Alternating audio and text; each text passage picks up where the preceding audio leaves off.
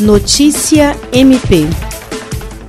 O Ministério Público do Estado do Acre, por intermédio do Centro de Apoio Operacional de Defesa do Meio Ambiente, Patrimônio Histórico e Cultural, Habitação e Urbanismo, participou na última sexta-feira do lançamento do Plano Operacional de Combate às Queimadas, Operação Fogo Controlado, Corpo de Bombeiro Militar do Acre 2021.